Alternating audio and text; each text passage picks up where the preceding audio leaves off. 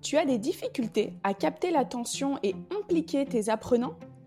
Tu te demandes comment faire en sorte qu'ils retiennent mieux les informations clés. Ton sujet est peut-être trop abstrait pour ton public cible. Voir cela ne les intéresse pas vraiment? Et si tu t'inspirais des jeux de société, vidéo ou mobile, pour créer ta sensibilisation ou formation? Dans l'épisode précédent, j'ai interviewé le projet Sans cliché qui utilise la gamification au service de l'intégration des réfugiés. Aujourd'hui, je t'explique pourquoi et comment mettre en place une stratégie de gamification au sein de ton organisation à impact.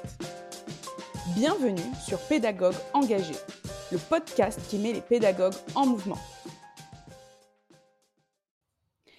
Alors, j'ai employé pas mal de fois le mot gamification et tu as déjà peut-être dû l'entendre. Mais qu'est-ce que ça veut dire, gamification? C'est une méthode qui consiste à appliquer donc des mécanismes de jeu à une application, un processus, une formation, etc. L'objectif, ça va vraiment être de passer à l'action, d'avoir un changement de comportement. Dans la même veine, tu as peut-être entendu parler euh, de serious game, jeu sérieux, jeu pédagogique. Donc ces trois mots qui sont équivalents vont combiner donc ces mécanismes de jeu, de la gamification, à une intention sérieuse qui peut être de transmettre une information, de sensibiliser, de monter en compétence. Quand on parle de serious game, c'est là qu'on va entendre des fois le mot de ludopédagogie, qui est donc une méthode où on va essayer de trouver l'équilibre entre le jeu et les objectifs pédagogiques. Donc cette euh, cette partie, on va dire, de la gamification, euh, qui est le serious game, le jeu pédagogique, va avoir un autre objectif qui est celui de sensibiliser, de former. Alors, je vais te donner quelques exemples aussi pour que ça te parle un peu plus. La gamification, ça peut être par exemple des défis ou des missions. Ça peut être des niveaux euh, ou une barre de progression, comme on le retrouve très fréquemment dans les jeux vidéo mais tu as peut-être aussi déjà vu des mécanismes de chronomètre ou de récompense avec des points, des badges. Euh, tu as aussi peut-être expérimenté du challenge, de la compétition, mais aussi de la collaboration. La gamification, ça peut être aussi tout ce qui a trait au storytelling, donc le fait de raconter une histoire, euh, l'histoire dont tu es le héros par exemple, ou tout ce qui est jeu de rôle. Et ça peut aussi prendre en compte euh, les scénarios à embranchement où justement, bah, on va avoir un scénario qui évolue en fonction des choix qu'on fait, le fameux exemple du jeu dont je suis le héros. Donc maintenant que c'est un peu plus clair pour toi sur ce qu'est la gamification, la question c'est à quoi ça sert? On ne fait pas de la gamification juste pour le fun. La gamification, c'est pas un gadget, un nouveau gadget pour ta formation et qui va être un super argument de marketing. La gamification, elle va te servir à atteindre des objectifs spécifiques. Donc, on peut avoir euh, de former et augmenter la rétention des informations, c'est-à-dire qu'on va mettre l'apprenant dans une posture active qui lui permettra de mieux apprendre et de mieux retenir les informations clés que tu veux lui faire passer. Un autre objectif euh, de la gamification, ça peut être de capter l'attention et de motiver à travers tous les mécanismes et les exemples qu'on a vus auparavant, bah, c'est des, des, mécanismes qui fonctionnent et qu'on voit dans l'univers du jeu et qui vont leur permettre d'aller jusqu'au bout, en fait, aussi de la formation, de les engager et aussi d'améliorer leur implication tout au long de la formation. Alors, pour que tu te projettes un peu mieux dans ce à quoi sert la gamification, je te propose là de prendre une petite minute pour réfléchir à une expérience de jeu que tu as vécue avec une organisation impact. Ça peut être la fraise du climat, euh, ma petite planète ou euh, le Z-Event. Voilà, donc pense-y, voilà, remets-toi dans cet événement-là, repense-y. Et je vais te poser quelques questions.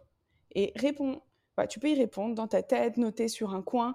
Euh, c'est aussi des éléments qui peuvent te resservir et cet exercice peut te resservir quand tu voudras toi-même mettre en place de la gamification. Alors, c'est bon? Tu es dans ton expérience de jeu? La première chose à te demander, c'est quels sont les mécanismes, euh, qu'est-ce que ces mécanismes de jeu ont procuré chez toi?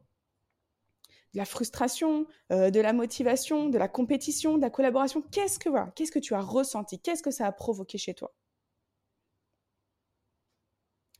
Maintenant, tu peux te demander si tu serais allé au bout de l'expérience, au bout du jeu, sans les mécanismes de jeu. Est-ce que tu aurais fait vraiment tout le challenge de ma petite planète s'il n'y avait pas eu tous les mécanismes que ont mis en place? Enfin, tu peux te demander ce qui, ce qui te motiverait à réitérer l'expérience ou à la recommander autour de toi. Quels sont vraiment les arguments clés? Ce petit exercice, voilà, tu peux le refaire sur, différents, sur différentes sensibilisations, formations qui utilisent la gamification pour justement analyser et toi-même te mettre dans une posture d'apprenant. Donc maintenant qu'on a vu ce qu'est la gamification et à quoi ça sert, la grande question, qui est concerné? On peut vite avoir tendance à croire qu'il y a un joueur type ou une joueuse type. Mais en fait, il n'y a pas de portrait de robot du joueur ou de la joueuse type. Ça n'existe pas. Quelques statistiques. 71% des Français et Françaises jouent occasionnellement. Et tu en as 53% qui jouent régulièrement.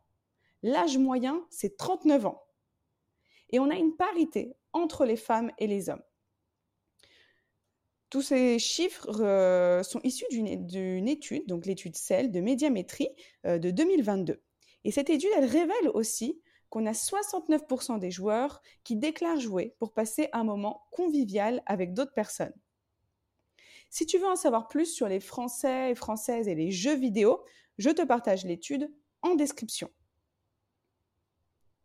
Donc maintenant que tu sais que finalement tout le monde est concerné par le jeu et que ce qui nous motive principalement, c'est la convivialité, on va voir comment tu peux mettre en place toi-même ta gamification. Mais avant d'aller dans le process, quelles sont les ressources qui sont nécessaires? À savoir que si tu veux mettre en place de la gamification, ça peut se faire en présentiel, en distanciel, mais aussi en mixte, c'est-à-dire un mélange de présentiel et de distanciel. En ce qui concerne euh, les ressources, il faut savoir que ça dépend euh, du nombre de participants, du rythme, mais tu peux tout à fait commencer par gérer à la main euh, ton expérience pédagogique, puis ensuite automatiser certains éléments avec des outils no-code, par exemple. Par contre, des ressources qui sont très importantes, c'est des personnes qui sont prêtes à réfléchir avec toi et à prototyper ta gamification. Et enfin, euh, des personnes qui sont prêtes à tester ensuite le jeu que tu auras mis en place. C'est bon? Tu as toutes les ressources? Maintenant, je vais te dire comment faire et comment mettre en place ta gamification. La toute première étape, et pas des moindres, c'est de définir clairement les objectifs que tu souhaites atteindre en gamifiant. Tu peux te poser la question, qu'est-ce que ce jeu va apporter à tes apprenants et à tes apprenantes? On en a parlé un peu plus, tôt. La deuxième étape, maintenant que ton objectif est clair, c'est d'aller analyser ton public cible et ses leviers d'engagement. Tu as plein de types d'engagement qui existent, surtout quand on parle de jeu.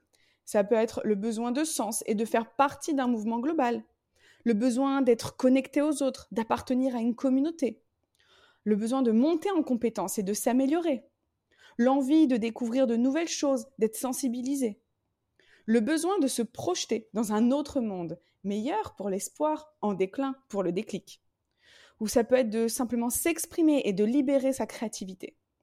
À toi d'aller voir avec ton public cible, d'enquêter et de voir avec eux les leviers d'engagement qui les concernent. Maintenant que c'est un peu plus clair pour toi au niveau de tes objectifs et de ton public, tu peux commencer à organiser des sessions de brainstorming ou remue et ménage avec une diversité de personnes, toujours pour plus euh, voilà, de diversité aussi dans les solutions proposées. Tu peux même inclure tes apprenants eux-mêmes à cette phase-là. Et surtout, ce qui est hyper important à cette phase, c'est de ne pas t'arrêter à la faisabilité. Il n'y a pas d'idée bête. Prends toutes les idées. Parce qu'après, on pourra soit les transformer, soit bah, avoir aussi des solutions des fois un peu moins ambitieuses, mais vraiment prends toutes ces idées, ça va être un super terreau pour la suite. Pour te préparer à cette session de brainstorming, n'hésite pas en amont à augmenter ta capacité à générer des idées. Alors, c'est très simple à faire et très fun, puisque là, tu peux simplement jouer euh, avec tes proches, tes amis, mais avec un œil de pédagogue. Voilà, quand tu joues, essaye de comprendre un peu mieux la dynamique de jeu. Et tu peux aussi, sinon, euh, analyser des solutions euh, gamifiées et voir, OK, pour, comment ça marche, pourquoi, quel public, quel objectif. Et tout ça, ces petits exercices, ça va t'aider aussi à amener plus d'idées lors de la session de brainstorming. Maintenant que tu as plein d'idées en tête, vous allez pouvoir commencer à faire des choix et réaliser un prototype simple. J'insiste sur le mot simple. Simple n'est pas égal à simpliste. Trop facile, ça va engendrer de l'ennui. Trop difficile, ça peut décourager. Mais l'objectif pour toi, ça va être d'avoir quelque chose qui soit facile à mettre en place, qui soit fait maison euh, et que tu peux aller tester le plus rapidement possible. Concentre-toi sur les fonctionnalités principales euh, et qui vont vraiment, sont euh, indispensables pour ta sensibilisation ou ta formation. La dernière étape, et non des moindres, c'est d'analyser, mesurer, améliorer et réitérer. Voilà, c'est un processus cyclique. Il ne faut pas avoir peur à chaque fois de retravailler ta gamification. J'espère que ces conseils t'auront inspiré et j'ai hâte que tu me partages les gamifications que tu vas mettre en place dans ta formation ou sensibilisation à impact. Et voilà, cet épisode de Pédagogue engagé est maintenant terminé. Dans le prochain épisode, j'interviewe un autre projet inspirant. Je t'invite à me partager tes expériences, remarques ou questions sur LinkedIn. Merci d'être resté jusqu'au bout. J'espère que cette analyse t'a plu. Si c'est le cas, n'hésite pas à laisser 5 étoiles sur Spotify ou Apple Podcast. Dans le cadre de cette série d'épisodes spécial Éducaton, on se retrouve la semaine prochaine pour l'interview d'un nouveau projet. Ou sur LinkedIn, dès maintenant.